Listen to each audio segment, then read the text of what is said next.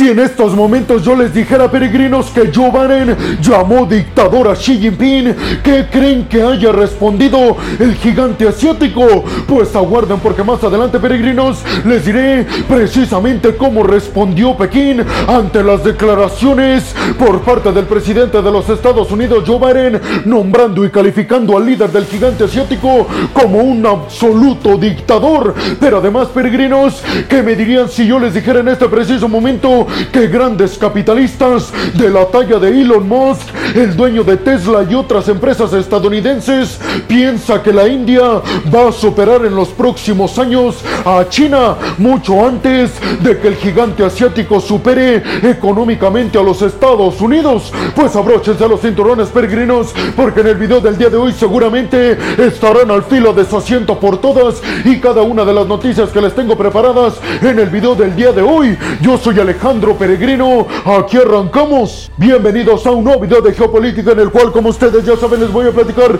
lo más importante que ha acontecido a niveles diplomáticos y geopolíticos alrededor de todo el mundo. Y vámonos rápidamente con la segunda noticia de este video, peregrinos, que tiene que ver con que Joe Biden acaba de llamar y calificar como un absoluto y completo dictador a Xi Jinping, el presidente del gigante asiático. Unas declaraciones que obviamente ya tuvieron respuesta y contestación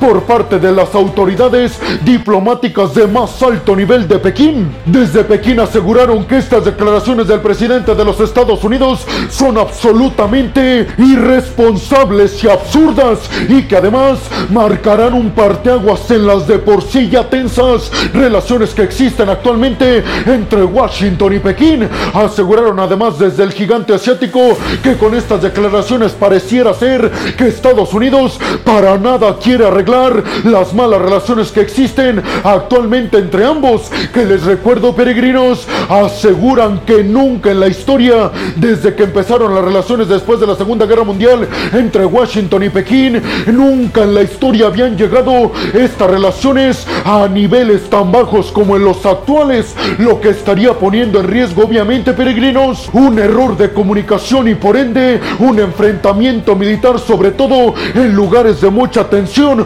como por ejemplo el estrecho de Taiwán y en general toda la región del Indo-Pacífico. Desde Pekín aseguraron que los esfuerzos que se habían hecho entre China y Estados Unidos con la visita del secretario de Estado de Estados Unidos Anthony Blinken ya prácticamente se echaron a la basura por estas declaraciones de Joe Biden porque dijeron cómo podemos confiar en Estados Unidos si vienen y nos dan la mano y enseguida llaman a nuestro líder un absoluto dictador. Joe Biden dio estas declaraciones durante su visita a California, en donde está buscando apoyo y financiación para su campaña para buscar la reelección en el 2024. Y ahí además dijo que Xi Jinping, cuando se le cuestionó sobre los globos espías que sobrevolaron el espacio aéreo de Estados Unidos, dijo que él no tenía conocimiento al respecto. Por eso dijo Joe Biden, precisamente Xi Jinping actúa como un dictador que arroja la piedra y esconde la mano. Y para que entiendan la gravedad con la que están tomando desde China estas declaraciones peregrinos,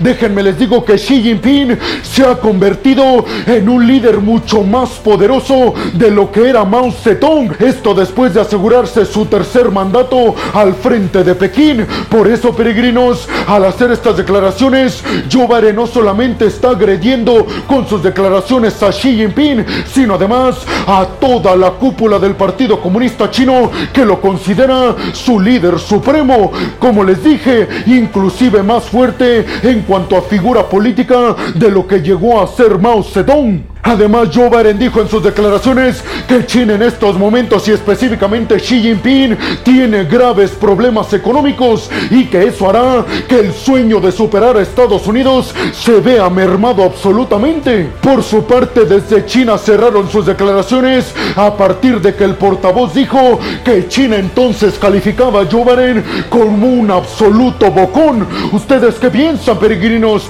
¿Creen que esto rompe por completo con cualquier esperanza de que Estados Unidos y China calmen sus tensiones, sobre todo en puntos como la región del Indo-Pacífico. Y sobre todo les preguntaría, peregrinos, ¿ustedes creen realmente que Xi Jinping sea un dictador o ha logrado hacerse de todo este poder en China y de asegurarse su tercer mandato por vías democráticas? Y vámonos rápidamente con la segunda noticia de este video, peregrinos, que tiene que ver con que Elon Musk, el multimillonario estadounidense dueño de Tesla, de y de Neuralink, inclusive de muchas otras compañías estadounidenses como Starlink, la compañía de internet, se acaba de reunir con Narendra Modi, el líder de la India. Esto dentro del contexto de la visita del líder de la India, Narendra Modi, a Washington para reunirse con Joe Biden. Pues previa a su reunión con Joe Biden, se reunió con Elon Musk. Y aguarden porque les diré específicamente qué temas abordaron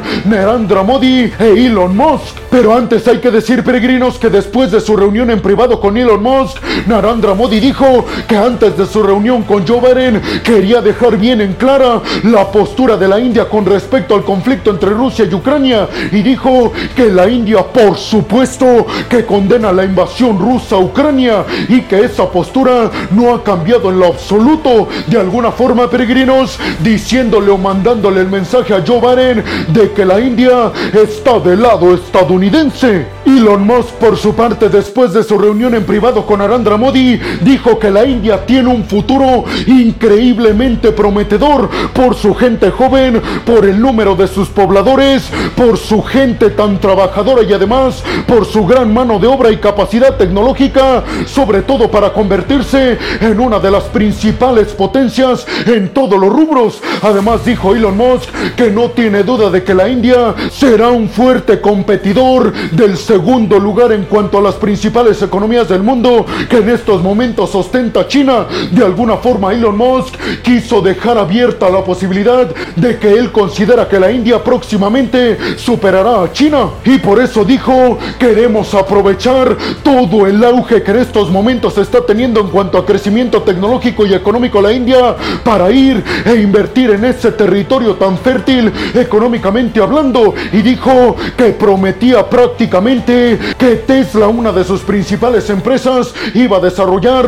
una Gigafactory en la India y además Narendra Modi anunció que invitó a Elon Musk a visitar la India el próximo año y prácticamente sellar estos acuerdos de inversión. Además, Narendra Modi al finalizar su discurso después de su reunión en privado con el multimillonario estadounidense, dijo que en estos momentos la India se está convirtiendo en la primera opción que tienen las grandes empresas alrededor del mundo para desprenderse de tanta dependencia que tienen de China y evitar así conflictos de seguridad nacional como por ejemplo las empresas estadounidenses. Y dijo Narendra Modi, en la India los esperamos con los brazos abiertos. ¿Ustedes qué piensan, peregrinos? ¿Creen realmente que Elon Musk se comprometa a construir y desarrollar una Gigafactory en la India? Y sobre todo les preguntaría, ¿creen realmente que la India tiene lo suficiente en cuanto a economía y tecnología para superar a China antes de que el gigante asiático logre superar a Estados Unidos? Y vámonos rápidamente con la siguiente noticia de este video, peregrinos, que tiene que ver con que China quiere aumentar sus lazos económicos y comerciales y de todo tipo con Alemania. Sin embargo, los alemanes están buscando tener distancia y menos dependencia de todo lo que tenga que ver con Pekín. Específicamente, esta noticia tiene que ver con la reunión que se llevó a cabo en Berlín entre el primer ministro chino Li Qiang y el canciller alemán Olaf Scholz, en donde hablaron precisamente del tema comercial y económico. Les recuerdo que China es el principal socio comercial de Alemania, pero eso es algo que los alemanes quieren cambiar. Sobre todo, básicamente, véanlo así, peregrinos, Alemania no quiere estar en el futuro en la misma posición que estuvo el año pasado con Rusia, dependiendo tanto de sus energéticos. Alemania y los occidentales piensan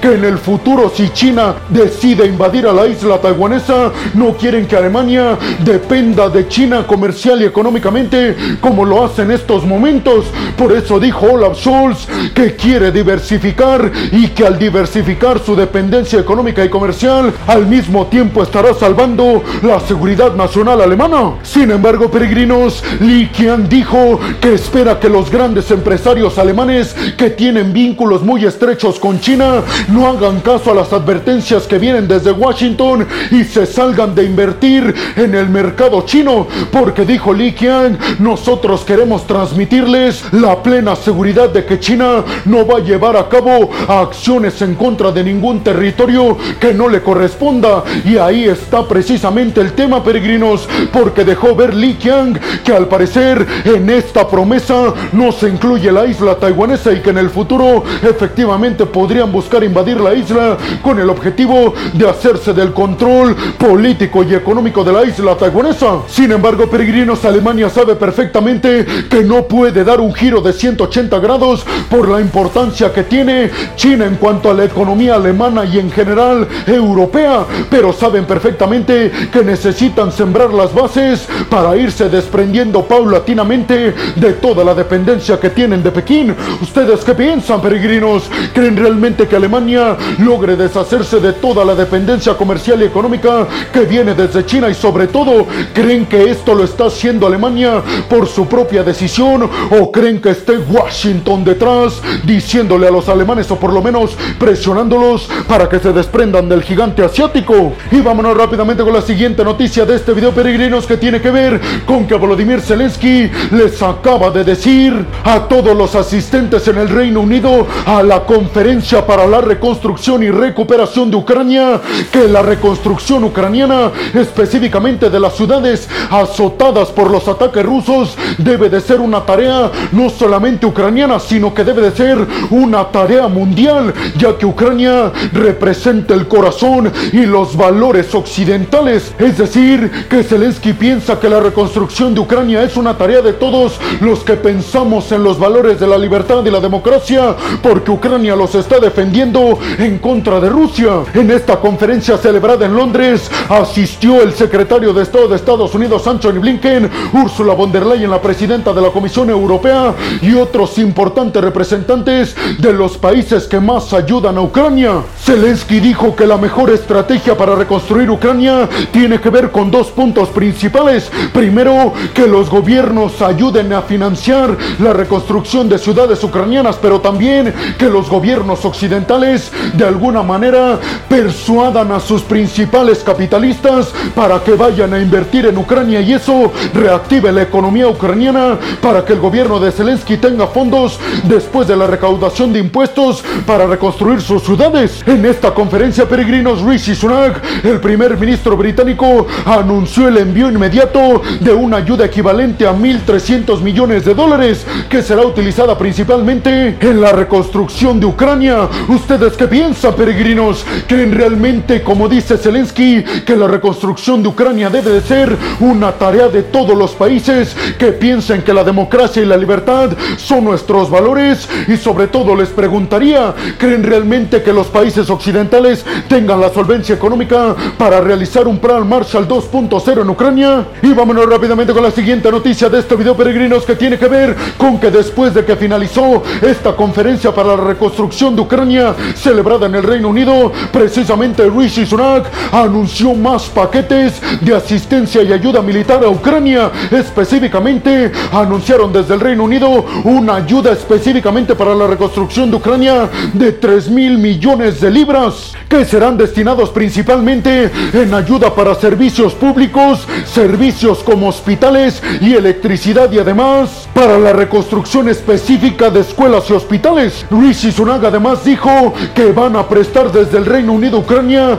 unos 280 mil millones de euros que serán destinados principalmente a la reconstrucción de las ciudades que están en el este destruidas por parte de los ataques rusos. Sin embargo, estos anuncios británicos han traído varias críticas al gobierno conservador británico porque aseguran que el Reino Unido está atravesando una grave crisis económica y que lo que menos debe de hacer es enviar tanto dinero Ucrania. Sin embargo, les recuerdo, peregrinos, que toda esta ayuda, entre comillas, será parte de la financiación realizada por el Reino Unido Ucrania, es decir, que Ucrania deberá pagar intereses de estas ayudas. Y vámonos rápidamente con la siguiente noticia de este video, peregrinos, que tiene que ver con que Pyongyang acaba de criticar fuertemente a Estados Unidos y específicamente a la visita de Anthony Blinken, el secretario de Estado de Estados Unidos a China, porque dijo Kim Jong-un, el líder norcoreano, que Estados Unidos fue a mendigar relaciones diplomáticas con China